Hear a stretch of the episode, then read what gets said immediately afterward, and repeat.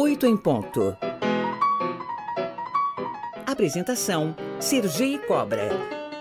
Nós estamos recebendo agora no Oito em Ponto o cientista político e diretor executivo da Fundação Fernando Henrique Cardoso, Sérgio Fausto. Muito bom dia, Fausto. Sérgio Fausto, obrigado por nos atender.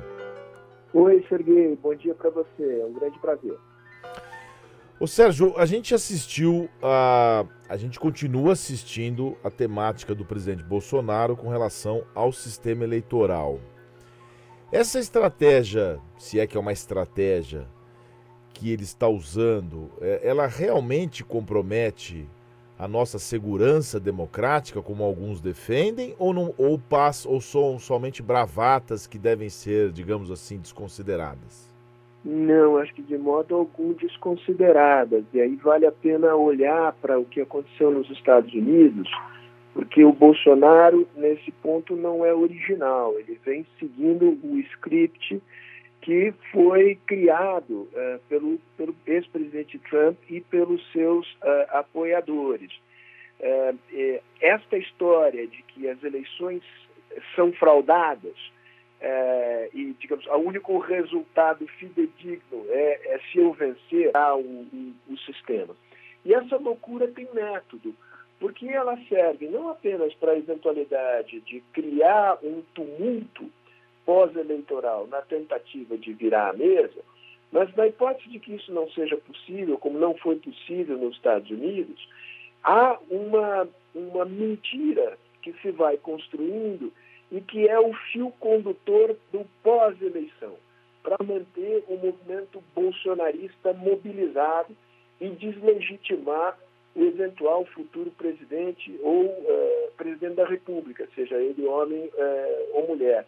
Então, não pode ser desconsiderado porque é uma ameaça ao processo eleitoral, ao seu resultado, à, à posse do vencedor, mas também porque é parte de uma retórica golpista que se prolonga no tempo.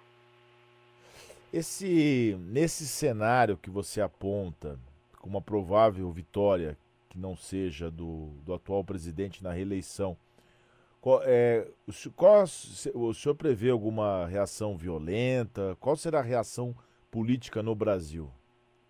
Olha, é, é uma incógnita, é, mas não há nenhuma dúvida em relação à intenção, porque a intenção do Bolsonaro é, ela é virtualmente explícita, é, no sentido de mobilizar os seus apoiadores em torno da ideia de que se ele vier a perder é porque houve fraude na eleição. É, e ele muitas vezes é, apela à ideia de que é preciso que o povo reaja é, diretamente. Um dos elementos de justificativa para facilitar a posse da arma a ideia de que um povo armado não é escravo, portanto, que ele pode se insurgir contra o poder quando o poder é, frauda a vontade popular. É claro que tudo isso é uma maquinação é, alucinada, mas ela tem um objetivo o objetivo de manter, por assim dizer, as suas tropas mobilizadas para a hipótese de intervenção, inclusive com violenta, com violência. Não é diferente do que foi nos Estados Unidos. O 6 de janeiro nos Estados Unidos não foi um acidente, foi a, o ponto culminante de uma estratégia que foi sendo armada uh, ao longo do tempo. Agora, isto vai produzir um golpe de Estado? Não creio. E, nesse sentido, as manifestações que ocorreram em repúdio à fala do Bolsonaro agora para os embaixadores são muito significativas, né, em defesa do sistema eleitoral brasileiro. Subprocuradores da República, servidores públicos da, da ABIN, eh, representações dos, eh, da Polícia Federal. Não, é muito sintomático que essas carreiras de Estado tenham se manifestado eh, em defesa do sistema eleitoral brasileiro. Esse exemplo aí do 6 de janeiro lá nos Estados Unidos não pode servir. Muita gente fala, ó, cuidado que a gente pode ter a mesma coisa aqui, mas de uma certa forma não pode ser como algo assim pedagógico para que a gente se prepare para que não aconteça, porque no limite o ex-presidente Trump pode até ser preso nos Estados Unidos por causa disso. Pode, eu acho que tem, você tem razão. Uh, primeiro, digamos, nós não seremos pegos de, pegos de surpresa, tá certo? é, essa é uma espécie de, de episódio uh, uh, anunciado. Então, portanto, isso é importante. Depois, de novo olhando para os Estados Unidos, uh, mal ou bem o trabalho da Comissão do Congresso para investigar o que esteve por trás do 6 de janeiro e a participação ativa do presidente Trump na incitação daquela multidão que assaltou, que invadiu o, o Capitólio, essa comissão está produzindo provas, vai produzir indiciamentos e há sinais de que a coisa vai ficar feia para quem participou é, daquela tentativa de golpe. Basta lembrar aqui, para não me alongar muito, que o Steve Bannon, que foi é, o principal guru do Trump durante a campanha e no começo do governo, corre um sério risco de ser preso agora, porque ele, ele se recusou a entregar documentos e a testemunhar perante essa comissão do Congresso. Você tem razão, eu acho que é pedagógico. Às 8 horas e 48 minutos, nós estamos ao vivo com Sérgio Fausto, cientista político, diretor executivo da Fundação Fernando Henrique Cardoso. O Sérgio, na fundação, que você é superintendente, diretor executivo, se discute muito as questões programáticas, questões, os problemas reais do Brasil. Eu abri hoje o editorial do Oito em Ponto falando sobre isso. O povo precisa ter, ah, precisa discutir os assuntos importantes para o povo, não temáticas ou ideologias. Você vê espaço é, nesse sistema ou nessa dicotomia que a gente está vivendo ideológica para a gente discutir os grandes problemas do Brasil na eleição?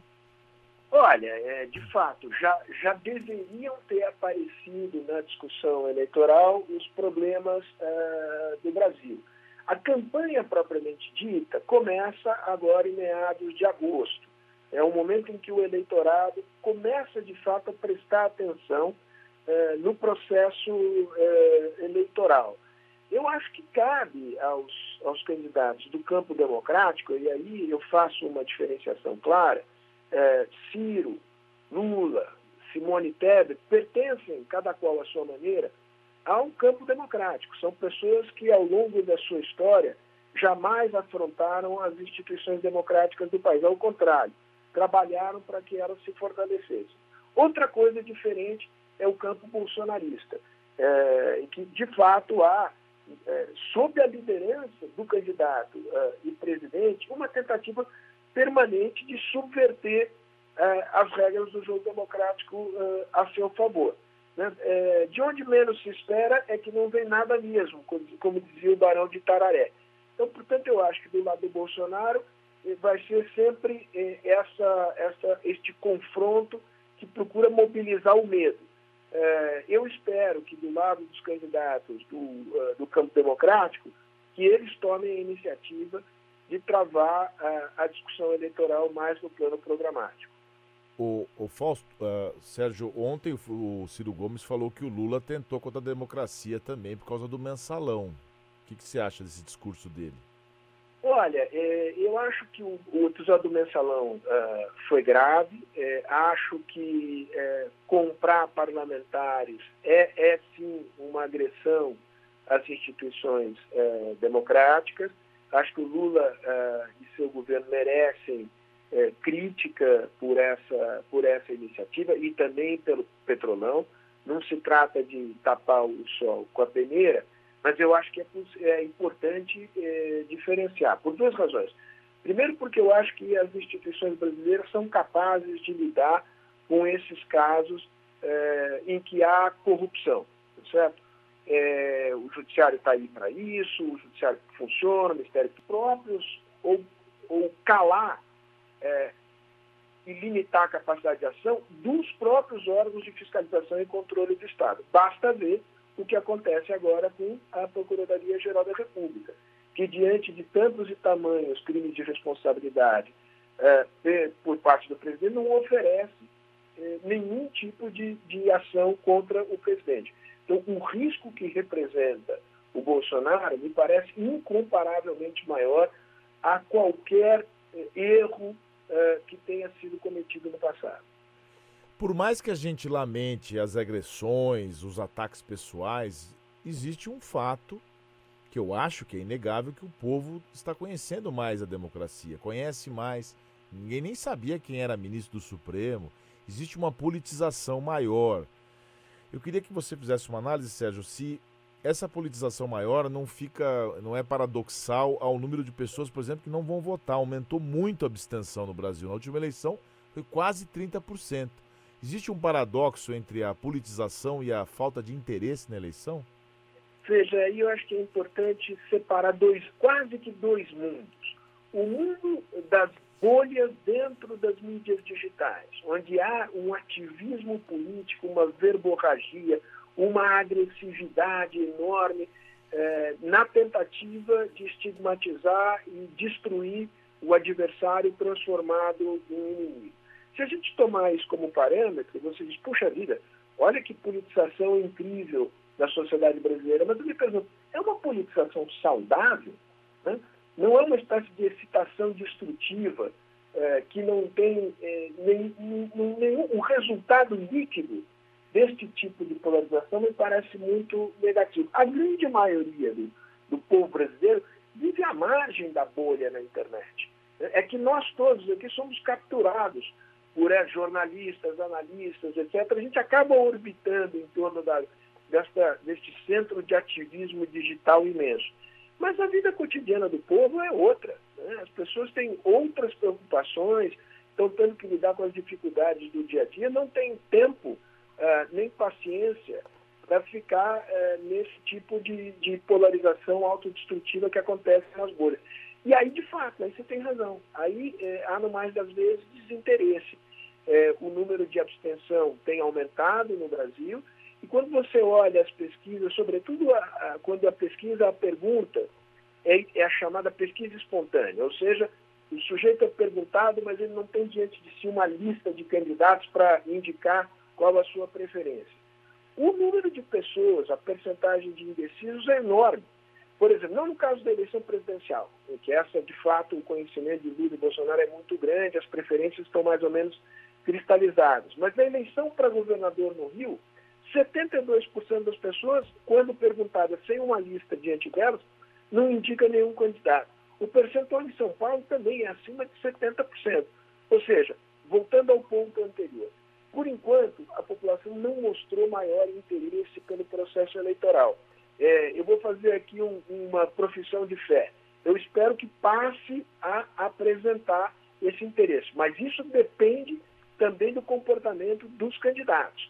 É, as pessoas não têm interesse nessa discussão é, é, polarizada e vazia e autodestrutiva. Elas querem saber, bom, afinal de contas, o que vocês têm a nos oferecer para resolver os nossos problemas cotidianos, concretos. E esse é o papel dos partidos e dos candidatos. Vamos fazer aqui uma profissão de fé, Sergei? Vamos combinar que ainda há tempo dessa lacuna ser preenchida? Eu prefiro acreditar é, até o final de que isso será possível, embora acho que tanto eu como você tenhamos um certo ceticismo em relação a isso. Sim, e para finalizar, uma das formas da gente acreditar nisso, ou pelo menos visualizar, seriam os debates, né? Os debates que, infelizmente, ao longo da história, eu fiz um levantamento aqui, viu, Sérgio? De todos os ex-presidenciáveis ou ex-candidatos, justiça seja feita, Dilma Rousseff foi a que mais compareceu aos debates ao longo das duas campanhas que enfrentou. Lula não compareceu a nenhum dos, do debate do primeiro turno em, 2006, que era franco, que era a reeleição dele, favorito.